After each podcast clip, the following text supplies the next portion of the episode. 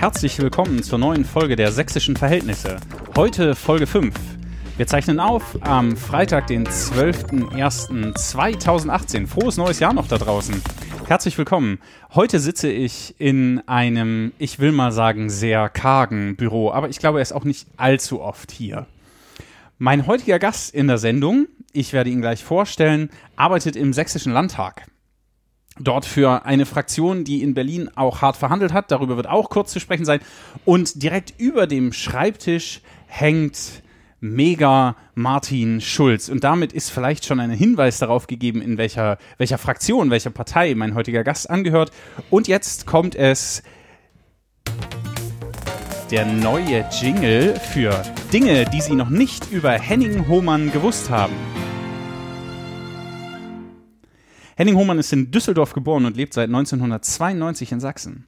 Er hat Politik- und Verwaltungswissenschaften studiert, ist seit 1996 Mitglied der SPD, stellvertretender Vorsitzender der SPD-Fraktion im Sächsischen Landtag, Sprecher für Arbeitsmarktpolitik, Kinder- und Jugendpolitik sowie demokratische Kultur, ein absoluter Smartwatch-Besitzer und Benutzer, leidenschaftlicher Vereinsgründer. Er hat das Treibhaus e.V. und das Haus der Demokratie e.V. in Döbeln gegründet.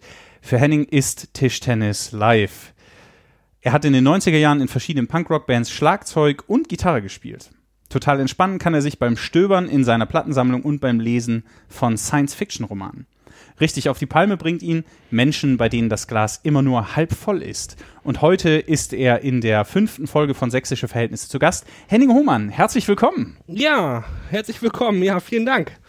Schön, dass du da bist. Wie geht's? Ja, mir geht's gut. Ähm, Weihnachtszeit äh, liegt hinter uns, ein paar Tage Zeit gehabt auszuspannen und zwischen Weihnachten und Neujahr ist so die einzige Zeit für einen Politiker, in dem man wirklich mal auf komplett Null runterfahren kann. Deshalb bin ich ausgeruht. Okay, hast du Vorsätze?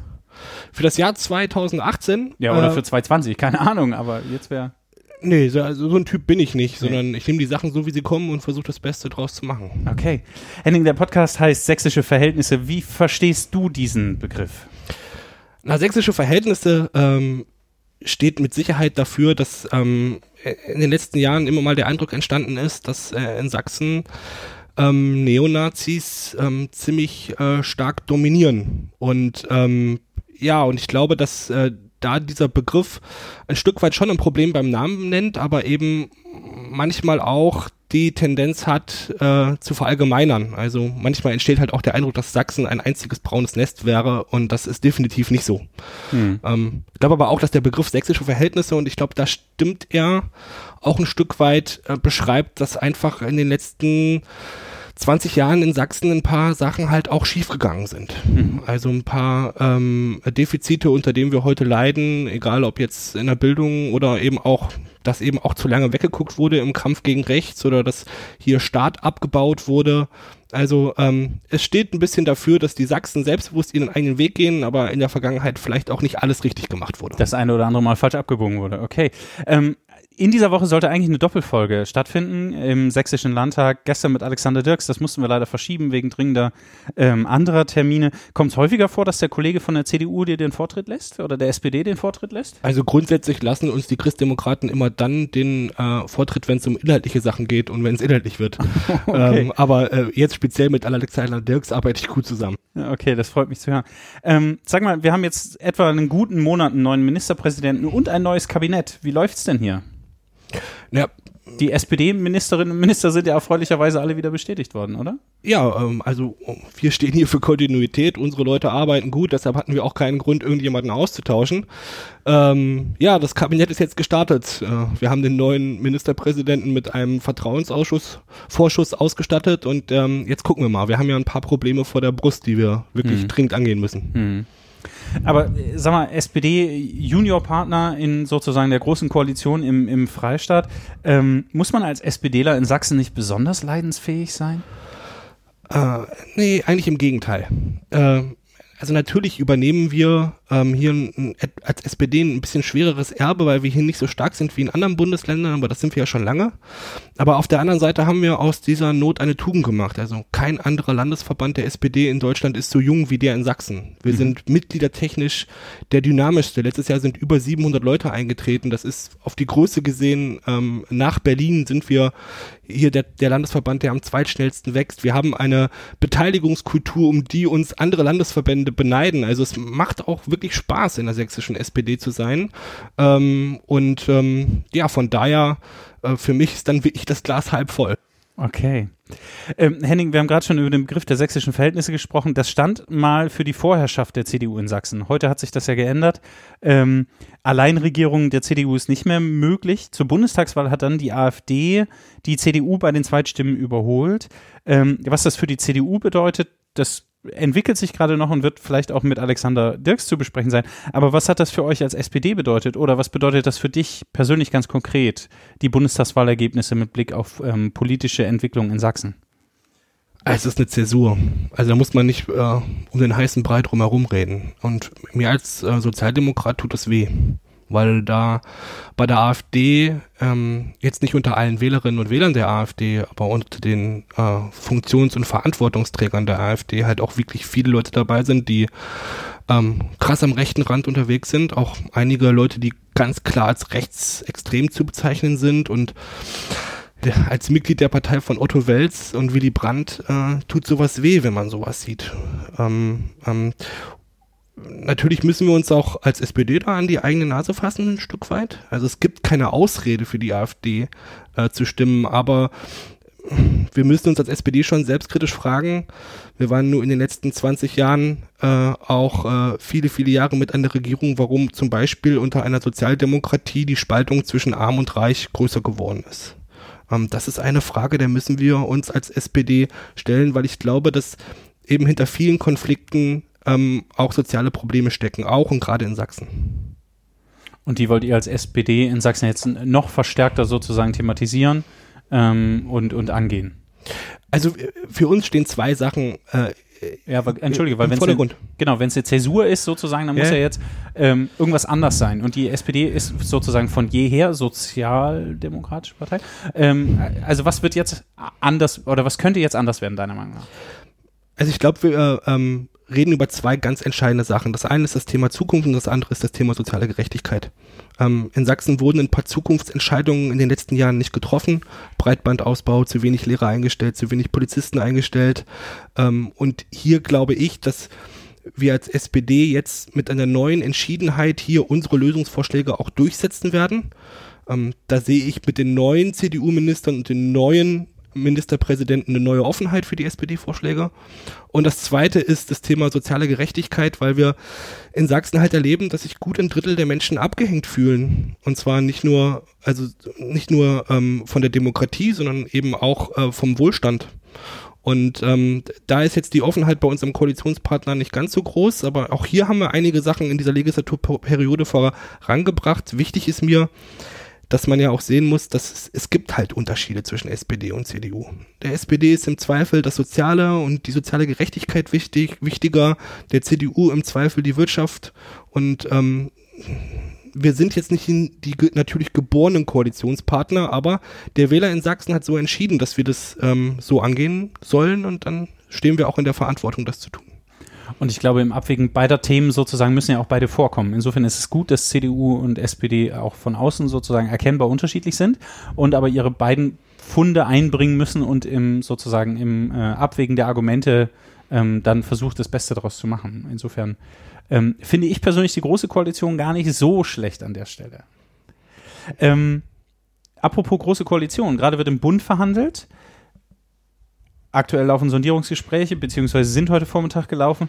Ähm, wie läuft es denn zwischen CDU und SPD in Sachsen? Du hast gerade schon gesagt, durch das neue Kabinett und die neuen Minister ist dort eine andere Form von Offenheit mhm. eingekehrt. Ähm, woran wird die für dich deutlich?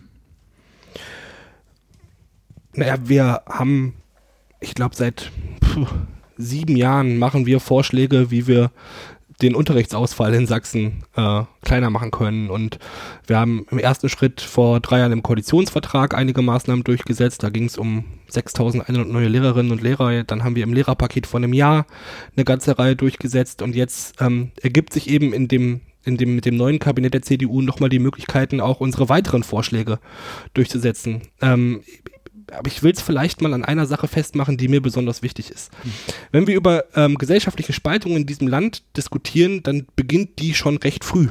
Nämlich äh, schon in, zu der Zeit, wo Kinder und Jugendliche zur Schule gehen. Und wir haben das über äh, 27 Jahre erlebt, dass in diesem Land äh, viele Lehrer an den Oberschulen schlechter bezahlt wurden als ihre Kolleginnen am Gymnasium. Und ich habe ja aber den Anspruch als Sozialdemokrat, dass ähm, die Schülerinnen an den Oberschulen ähm, das Gefühl haben, dass ihre Leistung und ihr Abschluss genauso viel wert ist wie ein Abitur. Sondern dass es eben halt ein, einfach ein anderer Weg ins Leben ist, ins Berufsleben ist. Und wie soll ich von einem Lehrer, der schlechter bezahlt wird als sein Gymnasialkollege, ähm, verlangen, dass er den Schülerinnen und Schülern vermittelt, dass er genauso viel wert ist wie der Abiturient? Das funktioniert nicht. Und das ist so eine Sache, die haben wir jetzt geändert Endlich. Der Gymnasiallehrer kriegt jetzt genauso viel wie der Mittelschullehrer. Nein, andersrum natürlich. Äh, wir diskutieren sowas nach oben. Der Oberschullehrer bekommt jetzt genauso viel wie der Gymnasiallehrer.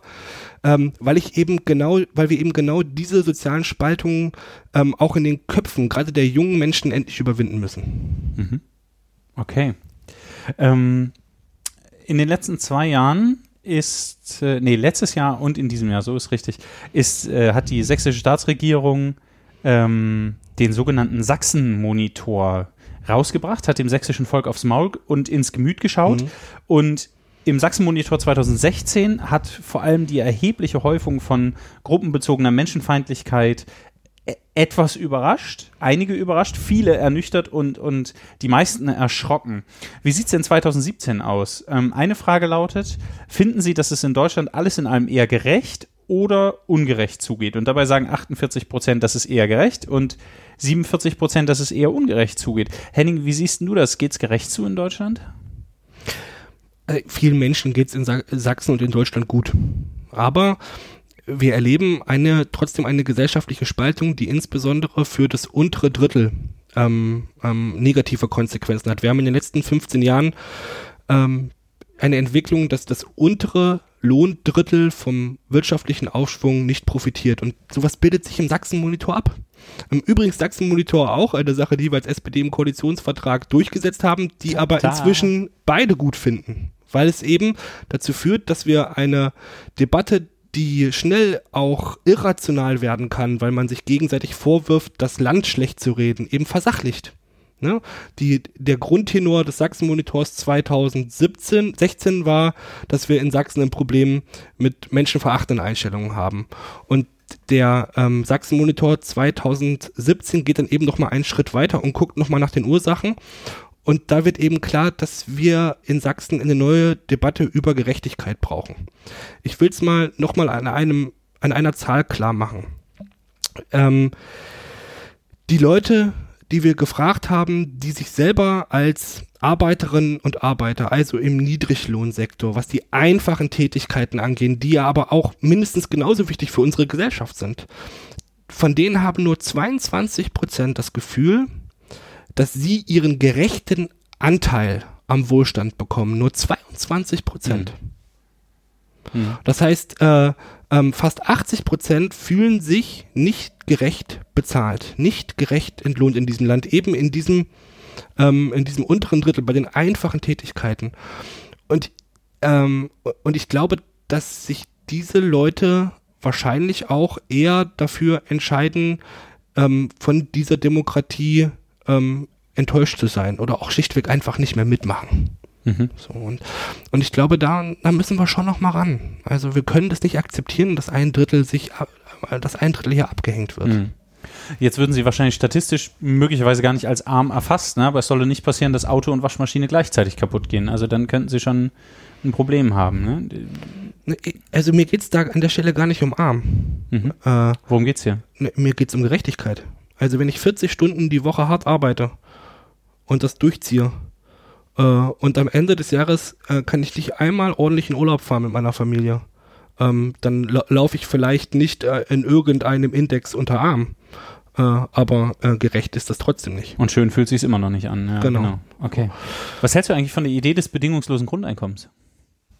Ähm, ich kann mir vorstellen, dass wir das in 150 Jahren tatsächlich mal bekommen, wie wenn Digitalisierung. Also wir bekommen das dann nicht ja, mehr. gut, wir dann nicht mehr, aber ähm, Menschen könnten äh, es bekommen. Also ja. im Moment, äh, im Moment halte ich es äh, nicht für ähm, etwas, was unsere Gesellschaft ähm, gerechter macht.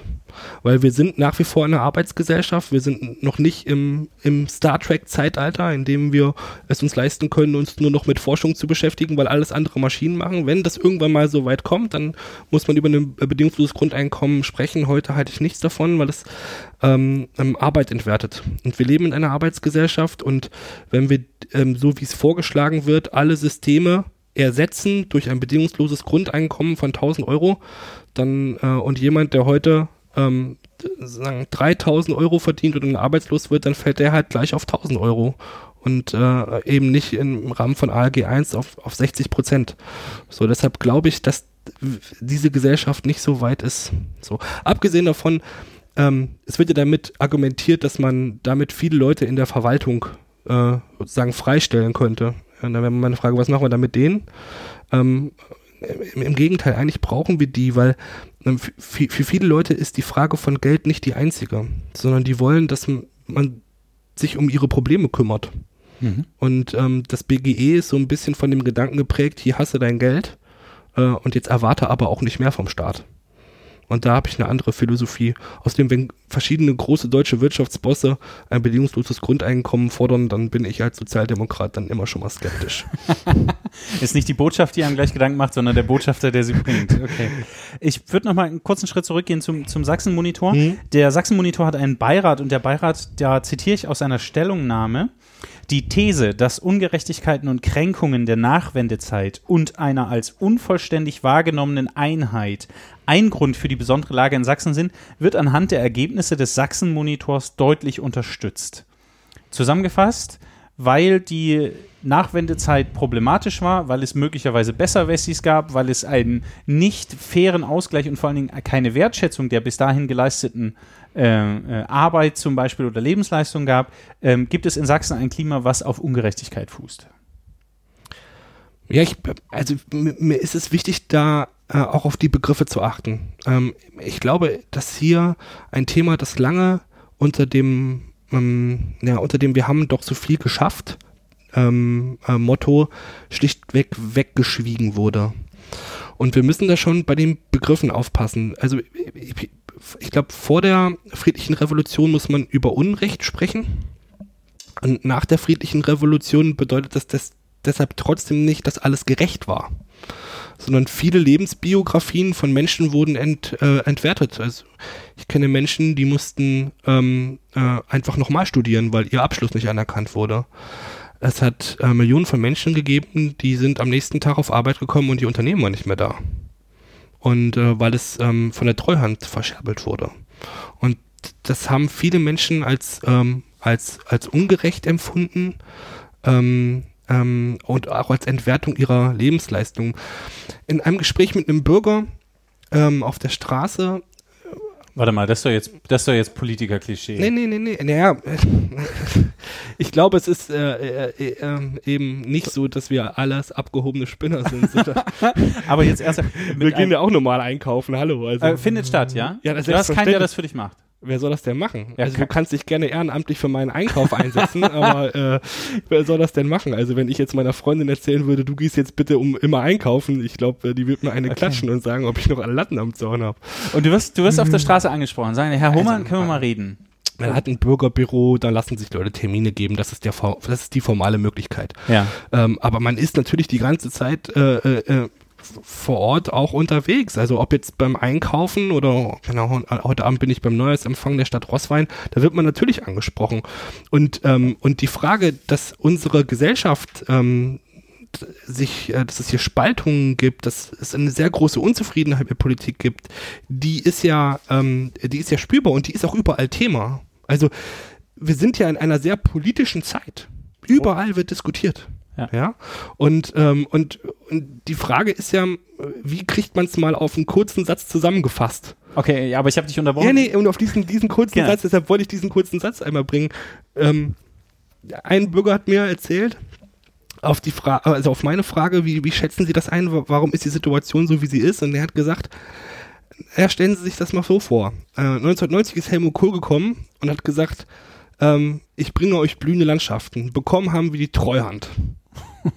Danach ist Gerhard Schröder gekommen und hat gesagt, es wird nicht alles anders, aber vieles besser. Bekommen haben wir Hartz IV. Und dann kommt Frau Merkel und sagt, wir schaffen das. Äh, beim dritten Mal haben wir gesagt, jetzt glauben wir euch nicht mehr. Okay. Wobei man auch mal ganz ehrlich sagen muss, also im Vergleich zu den, zu den Aufwendungen, ähm, ähm, zu den Anstrengungen einer deutschen Einheit und der Bekämpfung der Massenarbeitslosigkeit, was ja die zentrale Herausforderung von Gerhard Schröder war, sagen, ist ja der Zuzug von Flüchtlingen wahrscheinlich das kleinste Problem. Ähm, ja. Sowohl logistisch als auch finanziell, als auch ja. unter ganz vielen äh, ähm, Aspekten eigentlich. Aber das war für mich erstmal schlüssig. Ne? Das ist, das ist sozusagen in, in, in, in, in, in drei Jahrzehnten, also 90er Jahre, Nuller Jahre und jetzt die 10er Jahre, immer so einen Punkt gab, einer Zeitenwende, wo ähm, Politik etwas versprochen hat und ähm, ähm, man aber anschließend enttäuscht war. Und das hat es für mich ganz gut getroffen. Das, da denke ich viel drüber nach. Und was sagst du ihm dann? Also dann steht der Bürger auf der Straße und sagt, Herr Hohmann, ich bringe das mal in einem Satz zusammen. Dann sagt er, drei Zeitenwenden erlebt, dreimal hui, das war wohl nix. Ich, ähm, also ich, ich glaube, man macht einen Fehler, wenn man dann versucht, ähm, den ähm, solchen Bürgerinnen und Bürgern zu erzählen, dass ihr Gefühl nicht stimmt. Weil man kann ihnen ja ihr Gefühl nicht wegreden. Fühlt sich ja so an, ne? Ja. Ich bin dreimal genau. verarscht genau. worden genau. oder reingelegt worden, ja. Und, und ich, ich versuche dann ähm, darüber zu sprechen, also ich, also ich erkenne auch ähm, die Probleme an. Äh, und ich glaube, dann ist es klug, auch mal darüber zu sprechen, was in der Zeit alles geschafft wurde. Ja, weil also sind ja auch gigantische Leistungen vollbracht worden in diesem Land in den letzten 28 Jahren beim, beim Aufbau. Wenn man die, die niedrigste Arbeitslosigkeit ähm, seit der äh, seit der Wende ähm, äh, und da kann man eben sehen, dass eben eine ganze Reihe von Sachen auch geschafft wurden. Ähm, und das wird dann meistens auch gar nicht in Abrede gestellt, sondern aber es gibt das Bedürfnis in Sachsen äh, oder bei den Sachsen na natürlich auch die Missstände mal benennen zu dürfen. Und da kommen wir zu den sächsischen Verhältnissen wieder zurück, weil es eben in Sachsen lange Zeit so war, dass äh, viele das Gefühl hatten, wenn sie Kritik äußern, werden sie zunächst Beschmutzern erklärt. Also wenn gesagt wurde, in unserem Bildungssystem haben wir ein Gerechtigkeitsproblem, dann wurde gesagt, du redest die Schulen schlecht. Wenn gesagt wurde, wir haben in Sachsen ein Problem mit Neonazis, dann wurde gesagt, du redest Sachsen schlecht. Und, und, und dieses, dieses Bedürfnis ist da. Also das, das Gute beim Namen nennen, aber eben auch die Probleme klar zu benennen. Hm. Ich würde gerne nochmal, wenn du erlaubst, sozusagen so in das, nicht in dein Privatleben, aber so in den, in den, in den Alltag eines Berufspolitikers gucken. Ne? Du sagst der Bürger auf der Straße, ich gehe einkaufen. Jetzt spielst du Tischtennis. Musst du dich da an der Platte immer, wenn du verlierst, ähm, äh, sozusagen erklären? Musst du sagen, ah, die SPD hat es wieder nicht geschafft? Oder ziehen dich Leute damit auf? Oder ist das überhaupt gar kein Thema? Also wenn die SPD so erfolgreich wäre wie ich im Tischtennis, dann... Boah, äh, jetzt haut aber raus. Nein, ähm, ähm, also das Tischtennisspielen ist für mich was ganz Besonderes, weil das sind so 20, 15, 15, 20 Samstage im Jahr, wo ich mir Zeit rausschneide. Und dann spiele ich in einer Tischtennismannschaft, wo ich mit einem mit einem Unternehmer, einem Azubi, einem Handwerker, einem ähm, Banker ähm, und halt einem Politiker zusammen Tischtennis spielen, die sich seit langer Zeit kennen. Und natürlich reden wir auch manchmal über Politik, aber auch nicht nur über Bankwesen, wenn der Banker genau, dabei ist. Ne? Sondern wir, aber, aber das erdet unglaublich, also mir macht das unglaublich viel Spaß, auch das körperliche Auspowern ist irgendwie super. Ähm, und meine Bilanz stimmt nach wie vor, ähm, aber, äh, aber der Blick meiner Gegner auf mich verändert sich natürlich. Ähm, nicht, Was heißt das? Sie fürchten dich noch mehr, oder? Naja, also äh, nicht, dass sie mich jetzt alle scharenweise äh, äh, ähm, erkennen und dann aus Respekt versuchen, mich gewinnen zu lassen, das wäre schön. Nein, das ist natürlich Quatsch, sondern ähm, mein schönstes Erlebnis in der letzten Saison war ein 20-jähriger ähm, Sportfreund, den ich, äh, gegen den ich gerade eben knapp gewonnen hatte, 3 zu 2 und der geht äh, aus der Spielerbox zurück zu seinem Trainer, schmeißt seinen Tischtennisschläger in die Ecke und äh, schreit laut, dass ich immer gegen die alten Säcke verlieren muss. das war so mein persönliches Highlight im letzten Jahr. Guck mal, ich habe hier einen Schläger für dich und einen Ball. Ähm, Ja. Wie, wie oft schaffst du es sozusagen? Unbegrenzt. Und wirklich? Also bis ich einschlafe. Also Ehrlich? Das, das ist etwas, da macht man keinen Fehler. Also kannst du dann auch einfach wenden? Also kannst du irgendwelche kann- Tricks damit? Ich könnte jetzt auch irgendwelche Tricks, aber der Kopfhörer hält mich leicht am äh, leicht Oh, am auf der Kante spielt er den Ball. Also es ist nicht nur Gemache, ne? Henning Hohmann behauptet das nicht nur. Nee, jetzt hat er den Ball verloren. Okay, sei es drum, brauchst du jetzt nicht unter den Tisch kriegen. Danke. Ähm, das heißt, neben Politik gibt es auch Privatleben und Zeit dafür. muss.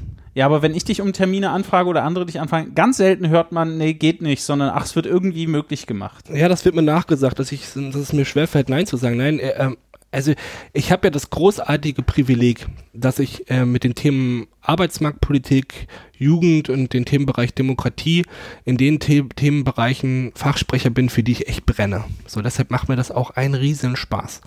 Ähm, ähm, ich glaube, das merkt man mir an der einen oder anderen Stelle auch an. Ähm, aber man muss natürlich aufpassen, dass man ähm, nicht überpaced. So, und ähm, da ist, man muss sich Zeit nehmen, aber man muss sich auch ein bisschen daran gewöhnen, dass das Politik, also das Leben als Berufspolitiker eben, das ist halt nicht 9 to 5. Ja, also äh, auch wenn man mich jetzt der ein oder andere Hörer gleich als, äh, ähm, keine Ahnung, als abgehoben und faul beschimpft. Also ich habe manchmal Wochenenden, an denen habe ich keine freie Minute, weil ich die ganze Zeit unterwegs bin. Hm. Ähm, aber dann habe ich zum Beispiel, so wie heute, um äh, mal an irgendeinem Freitag in der Woche oder an irgendeinem Tag in der Woche erst um 13 Uhr den ersten Termin. Äh, und sich dann äh, dazu zu entscheiden, zu sagen, okay, dann machst du jetzt bis 12 Uhr nichts. Herrlich. So. Und das mitten in der Woche. Darf auch mal sein, ja. Ja. Ja. Das, nee, es muss dann sein. Ja. Ja, äh, weil irgendwo müssen diese freien Räume ja kommen und ähm, viele Leute denken ja, dass ähm, man Politik macht, um Geld zu verdienen. Ähm, Politik in Parteien wird zu 98 Prozent ehrenamtlich gemacht. Und das bedeutet natürlich, wenn ich als Sozialdemokrat äh, ähm, äh, mich da engagiere in der SPD, dass viele Sachen abends stattfinden, weil eben dann die anderen Leute auch, also da Zeit kann ja, so, oder am Wochenende stattfindet. Ja. Und ähm, jemand, der da ähm, in einer herausgehobeneren Stellung als, als, als Mandatsträger unterwegs ist, der muss da natürlich da sein. Aber irgendwo muss man sich die Zeit ja trotzdem nehmen, um ein bisschen runterzukommen. Hm. Ja, halte ich auch für angemessen. Also auf welcher Grundlage kann man gute, sinnvolle politische Entscheidungen treffen, äh, wenn man bis morgens um vier verhandelt, sich dann zwei Stunden auf irgendeine Matte haut, um dann weiterzumachen? Also ich glaube, das ist auch nicht. Da, also da, ich wäre skeptisch, ob da dann wirklich was Gescheites bei rauskommt. Ja, äh, also ich glaube, also besser wird es dadurch nicht. Ähm, was mich manchmal fasziniert, sind, ähm, also gerade bei den absoluten Spitzenleuten, sind so Vorher-Nachher-Fotos. also die, also wenn man mal sieht, wie, äh, wie Barack Obama in acht Jahren gealtert ist. Das war wirklich ein, eindrücklich, ja, das stimmt. Ja. Äh, und, und egal, ob man sich, auch wenn man sich die Bilder von äh, vorher, nachher Gerhard Schröder anguckt, die Bilder von Angela Merkel, ähm, also die, die Leute, die aktiv in der, in der Politik als Berufspolitiker unterwegs sind, die älter aussehen, als sie sind, ist ähm, überproportional. Und die haben schon viel Kraft gelassen, ja. Also es ist, es ist manchmal schon anstrengend und ja, ähm, die Bürgerinnen und Bürger kommen natürlich auch meistens zu einem, wenn sie ein Problem haben und nicht, wenn Wir kommen nicht und sagen, Mensch, Herr Hohmann, hier, Flasche Bier, haben Ja. Sie gut gemacht, wir freuen uns. Ja, ja, äh, Mhm. ähm, aber, aber äh, so ist das eben. Mhm. Ne? Das, das, das gehört dazu. Wir sind ja nicht die, ähm, die Leute fürs Wohlfühlen, sondern wir sind die Leute fürs ähm, Probleme lösen und Zukunft gestalten. Mhm. Ich würde gerne noch mal einen, ähm, einen kleinen Blick zurück auf den Sachsen-Monitor Hm? machen. Und zwar mit Blick auf die, die besonders harten Aussagen gruppenbezogener Menschenfeindlichkeit und äh, extrem rechtem Denken. Dort kommt der Sachsen-Monitor 2017 zu dem Ergebnis, dass stabil geblieben ist. Mit den Erzlichtern hat das Innenministerium in der vergangenen Woche eine neue Neonazi-Gruppe aus dem Erzgebirge in den Blick genommen. Bisher ist über diese Gruppe nicht allzu viel bekannt. Zwickau leidet in einem aktuellen Artikel aus der Zeit immer noch an dem Image-Schaden, dass die Kernzelle des nationalsozialistischen Untergrunds ähm, sich dort jahrelang versteckt hat. Und in Döbeln hast du auch oft mit Rechten zu tun gehabt. Ist Sachsen anfälliger für Rechtsextremismus oder für gruppenbezogene Menschenfeindlichkeit? Ist das Sachsen-Bashing möglicherweise sogar gerechtfertigt?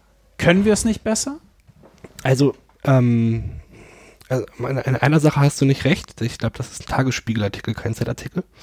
Ähm, aber nee, es gibt zwei. Es gibt, ja, es gibt zwei über Zwickau, genau, ja. genau. Einer ist in der Zeit, der kommt in die Shownotes. Den aus dem Tagesspiegel habe ich auch gelesen. Super, okay. Das mit dem Besserwisser sollte ich lassen. äh, ähm, Hat er es versucht. Ne? Also die, die neuen, also die Sachsen, die Zahlen des Sachsen-Monitors im Vergleich zu Zahlen, die wir aus anderen ostdeutschen Bundesländern haben, sind nicht großartig unterschiedlich. Also jetzt spezifisch von einem ausschließlich sächsischen Problem zu reden, ist definitiv falsch. Und ich halte auch nichts von diesem Ossi-Bashing, ähm, weil es natürlich auch Gründe hat. Ne? Also die sozialen Probleme sind im Osten größer und ich bin halt der Meinung, dass soziale Probleme das Entstehen von Menschenfeindlichkeit begünstigen, auch wenn sie es nicht alleine erklären. Ähm, ich glaube aber, dass es in Sachsen eine Sondersituation äh, gegeben hat, für die die Sachsen nichts können. Nämlich, ähm, alle reden ja gerade über die AfD. Äh, vorher hatten wir mit der NPD zu tun. Hm. Und ähm, es war gerade die NPD und die sie tragenden Neonazi-Kader, die in den 90er Jahren Sachsen zu ihrem Schwerpunktland erklärt haben. Also die haben in den 90er Jahren gesagt, okay, wenn wir versuchen es jetzt in Sachsen, haben sie dann ja auch geschafft.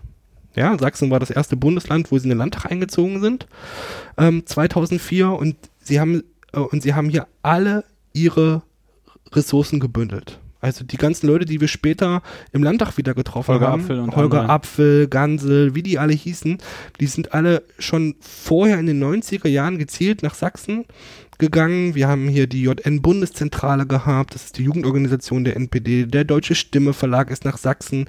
Die haben in Riesa gesessen. Genau, äh, sitzen die auch immer noch. Ah. Äh, und ähm, die haben ihre besten Kader nach Sachsen geschickt, um hier Neonazi-Strukturen aufzubauen.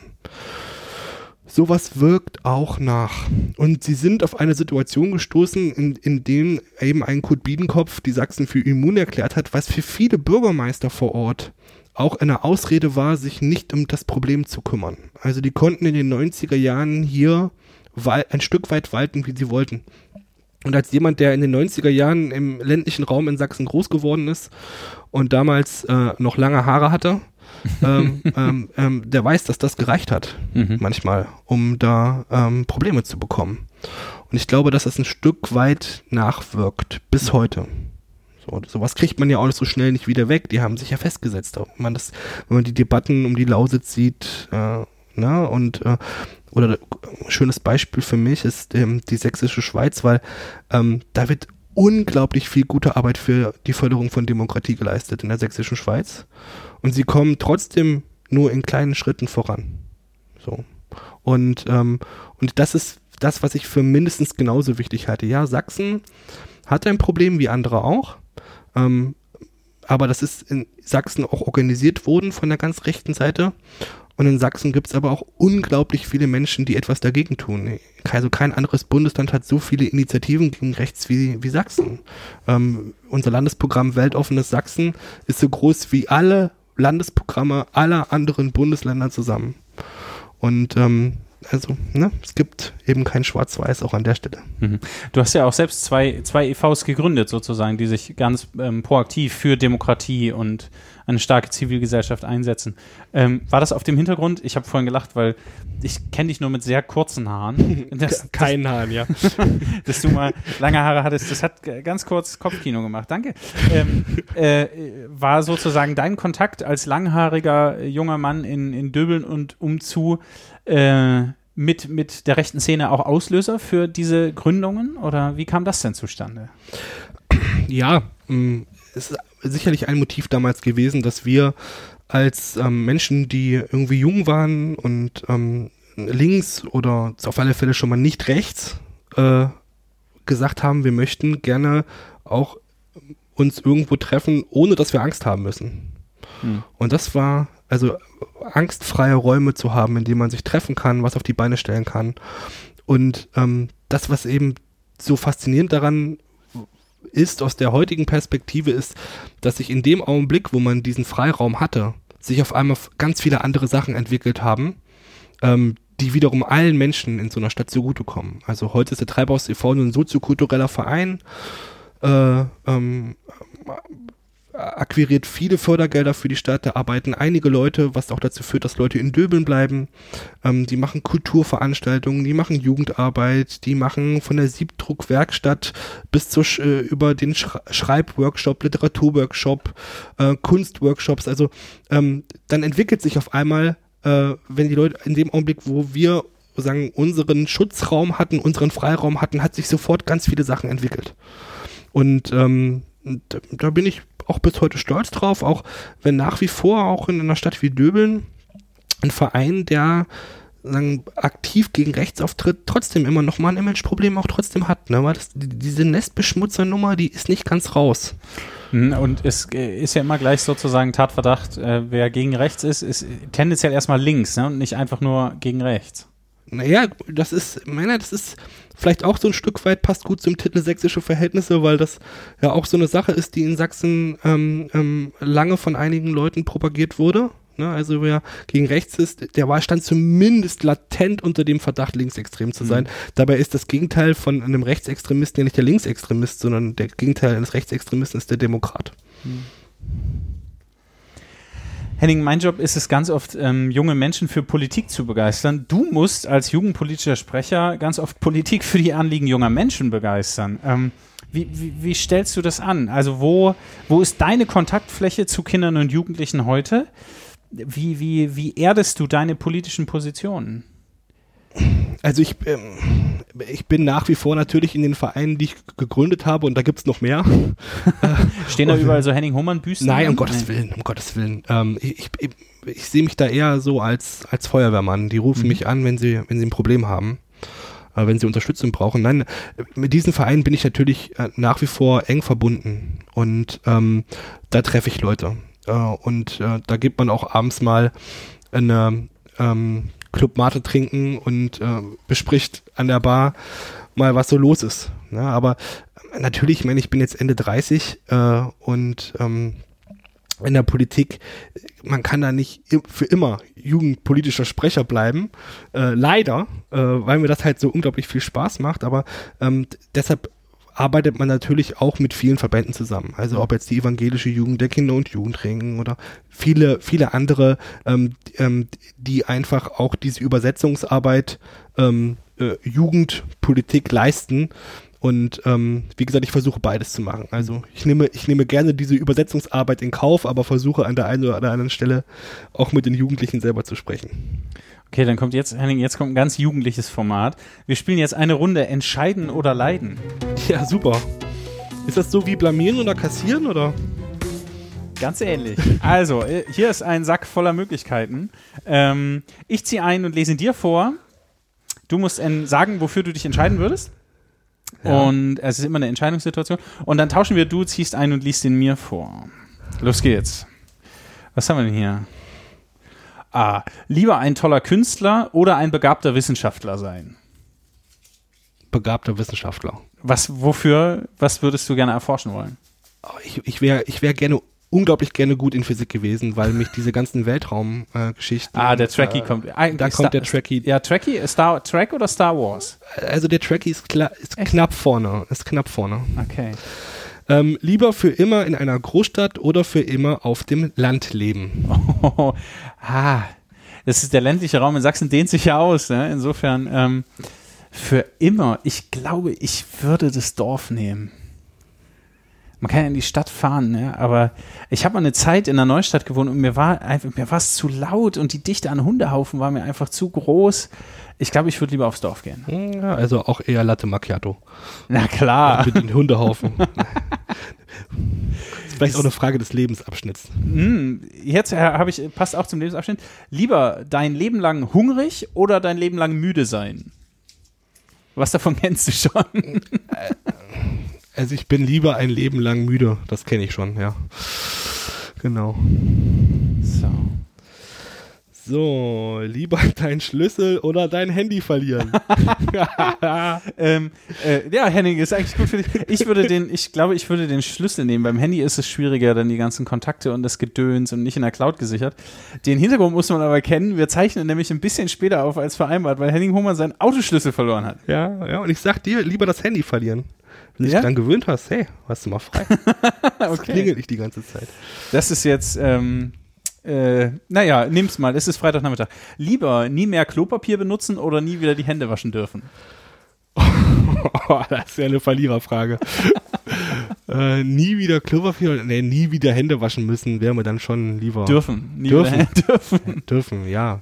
Vielleicht gibt's ja, ne, wenn man sich ja für Raumfahrt interessiert, da gibt's noch andere Möglichkeiten, sich die Hände sauber zu machen, außer sie mit Wasser zu waschen. Sehr gut, sehr gut. Willst du noch einen? Ja, ne, also mir macht Spaß. Ja, das ist schön. Ähm, lieber mit jemandem verheiratet sein, den du nicht liebst, oder der dich nicht liebt. Den ich nicht oder Ach der so. mich nicht Ja, liebt? ich, ich ähm, äh, lieber mit jemandem verheiratet sein, den du nicht liebst, oder der dich nicht liebt. Was ist beides unglaublich scheiße? Ja, Ähm, das ist äh, dein Spiel. oh, wer, wer hat sich denn diese Fragen ausgedacht? ähm, ich würde, ich würde, das kann ich wirklich, ich kann mich gerade echt nicht entscheiden. Ich finde, das ist eine Frage, die Die ist, die ist so mega fies. Ähm, nee, wa- muss die ich, richtige, die richtige Antwort ist, darauf antworte ich nicht. glaub genau, ich darf einmal, ich darf einmal ähm, aussetzen. Okay, ähm, letzte Frage für dich. Lieber die volle Auswahl oder lieber gar keine Wahl? ich. Ja, natürlich die volle Auswahl. So Äh, viel wie geht. Naja, also ich habe nur die beiden Möglichkeiten. Ansonsten, ich weiß nicht, ob du die Situation kennst, der Fluch der Multi-Optionsgesellschaft, so bei, bei Kaufland vor dem keine Bananenregal Ahnung, vor dem, stehen. nee, nee, Bananenregal ist vielleicht aber äh, ähm, Gurken, Hm. ja, und dann muss man sich entscheiden zwischen 25 verschiedenen Gurken und dann steht man irgendwie da und sagt so, Leute, stellt ihr doch einfach drei hin, das würde es mir leichter machen. Wäre okay, oder? Dankeschön, Henning. Das war Entscheiden oder Leiden.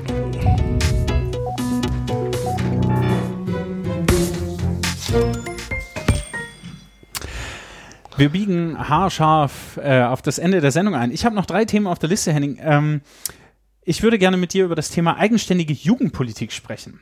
Ja. Du hast dort an dem Eckpunktepapier mitgewirkt 2016 durch den Landesjugendhilfeausschuss. Da wird es dann alles komplex und kompliziert. Ähm, was ist denn in deinen Worten eigenständige Jugendpolitik überhaupt? Eine eigenständige Jugendpolitik sagt erstens, dass wir die Jugendphase als eigenständiges Lebensalter definieren. Also e- eigenständige Lebensphase definieren. Also eben kein Kind mehr, aber auch noch kein Erwachsener und dass man Jugendliche nicht so unter Kindern subsumiert. Und das Zweite ist, dass wir ähm, in dieser Lebensphase äh, stark hervorheben, dass wir Jugendliche eben, ich meine, das ist die erste Zeit, wo sie wahrscheinlich ähm, beginnen, sich für Politik, für Gesellschaft oder für Religion zu interessieren ähm, und dass wir sie an dieser Stelle tatsächlich auch mit ihren Bedürfnissen insofern ernst nehmen, dass wir sie in politische Prozesse einbeziehen. So. Wie ähm, das Eckpunktepapier, was auch in den Shownotes zu finden ist, ähm, das macht sich sehr stark für die Implementierung der eigenständigen Jugendpolitik im Freistaat Sachsen. Wo stehen wir da heute? Was würdest du sagen, ist noch zu tun? Ich meine, die Legislatur endet ja auch, ne? Nee, also ich glaube, dass eben eigenständige Jugendpolitik eben nicht per, äh, per Beschluss des Sächsischen Landtages Realität wird, sondern das ist ein Kulturwandel. Ähm, weil es reicht eben nicht, wenn äh, in Zukunft ähm, das Sozialministerium, wenn sie eine neue Förderrichtlinie schreibt, mal Jugendliche fragt, ob das richtig ist, sondern das muss von sagen von der Landespolitik bis zur Kommunalpolitik durchdekliniert werden äh, und in den Köpfen angekommen sein, ähm, dass Jugendliche, wenn man sie fragt, äh, in der Regel gute Ideen haben, wenn es um die Zukunft unseres Landes geht. Und deshalb, und so ein Kulturwandel, der braucht Zeit. So, ähm, wir haben da ein paar Sachen auf den Weg gebracht. Ein bisschen Geld in die Hand genommen. Ähm, wir haben jetzt ähm, die Kommunalgesetze geändert, dass Kinder- und Jugendbeteiligung äh, eine- keine Kann-Bestimmung ist, sondern eine Soll-Bestimmung.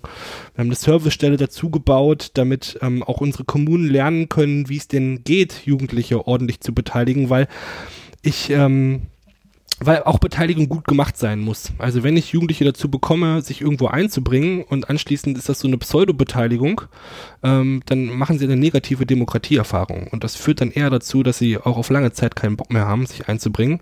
Und das müssen wir verhindern. Also wenn die jungen Leute sich das erste Mal politisch engagieren, Mhm. dann muss man sie gleich beim ersten Mal ernst nehmen. Und dann haben wir da auch einen nachhaltigen Effekt, sie für unsere Demokratie zu begeistern. Mhm. Bist du eigentlich für die Herabsetzung des Wahlalters? Ja, Ja, Also, auf was? Also ich bin eigentlich für 14. 14. Ja, ja, also Forderst du 14, um 16 zu kriegen? Oder? äh, äh, also ich wäre mit 16 erstmal zufrieden, aber, ich, aber äh, ähm, die Zahlen sind ja immer willkürlich. Und ich Ja. finde gerade 14 wäre es nicht. Weil ähm, mit 14 ist man in diesem Land strafmündig. Ja, Und wenn ich von Gesetzen bestraft werden kann, dann will ich auch mitbestimmen. richtig. Ja. Also das wäre meine Begründung. Ja, klingt, klingt einleuchtend für einen Moment. Danke. Ähm, eigenständige Jugendpolitik, was habe ich noch? Ach, genau, hier. äh, Henning, wie hältst du es, Gretchenfrage, wie hältst du es mit der Religion? Ich arbeite für die evangelische Jugend, ähm, darf dort politische Bildung machen. Du gehörst keiner Glaubensgemeinschaft an, oder? Nee, ich bin äh, in dem Sinne Atheist, das ist richtig. Okay. Ähm, wie, ist dein, wie ist dein Verhältnis zu Glaube und Religion oder zu gläubigen und religiösen Menschen? Also, ähm, erstmal, dass ich nicht glaube, liegt ja jetzt nicht daran, dass ich nicht glauben will, sondern ich glaube einfach. Ist halt nicht, ja. Ist halt nicht. Ja. So.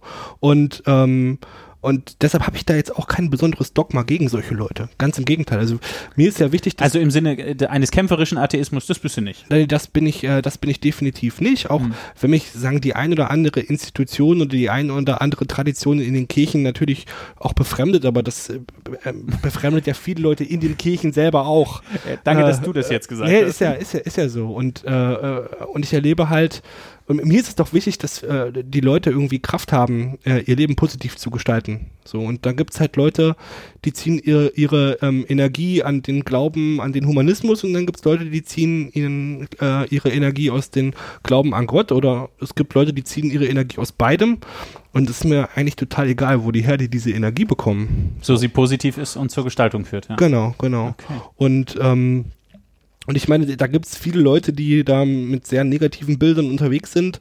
Ähm, ich sage jetzt mal so, ähm, also gerade in den Bereichen Demokratieförderung, gerade äh, jetzt auch bei ähm, der Organisation der Solidarität mit Geflüchteten, ähm, da, äh, gerade wenn es darum geht, den Sozialstaat in Sachsen aufrechtzuerhalten, weiterzuentwickeln, wie man mit ehrenamtlichem Engagement sich um Kinder und Jugendliche kümmert, um sozial Schwache, um Obdachlose.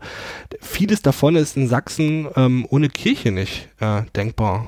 Und alle Leute, die dann immer so schnell auf den Marktplätzen stehen und schreien, wir müssen die Kirchen abschaffen, die würde ich gerne mal fragen, äh, und wer erledigt denn dann diese Aufgaben? Also ich, ich, glaube, die haben schon eine wichtige gesellschaftliche Funktion, weil sie ein Stück weit auch, das ist mir auch immer noch mal klar geworden, ähm, so ein, die haben diesen Ansatz, jeder kann zu uns kommen. Und auch wenn du vorher Scheiße gebaut hast, äh, kannst du trotzdem zu uns kommen, wenn du bereit bist, dich auf einen anderen Weg zu begeben. Und da sind viele andere Strukturen in unserer Gesellschaft ähm, unversöhnlicher. Na, also wenn man, Mhm. wenn man äh, ähm, großen Blödsinn gebaut hat und man möchte, äh, möchte in die Politik gehen, das wird einem ewig nachgetragen. Ja, da, da kriegt man schwer eine zweite Chance. Mhm. So, und, und, und, und äh, Kirchen geben zweite, dritte Chancen. Und, äh, und an der Stelle wirken die integrativ in dieser Gesellschaft. Und das finde ich extrem wichtig, weil das eine der ganz wenigen Institutionen ist, die das leistet. So viel Wertschätzung am Ende der Folge hätte ich. Jetzt Damit habe ich hab ein ich paar echt- Freunde weniger vielleicht. Ich ich, aber oder neue dazugewonnen. Damit habe ich ehrlicherweise nicht gerechnet. Ähm, danke dafür. Okay, Henning, dann kommen wir jetzt tatsächlich zum letzten und zwar zum politischen Witzer.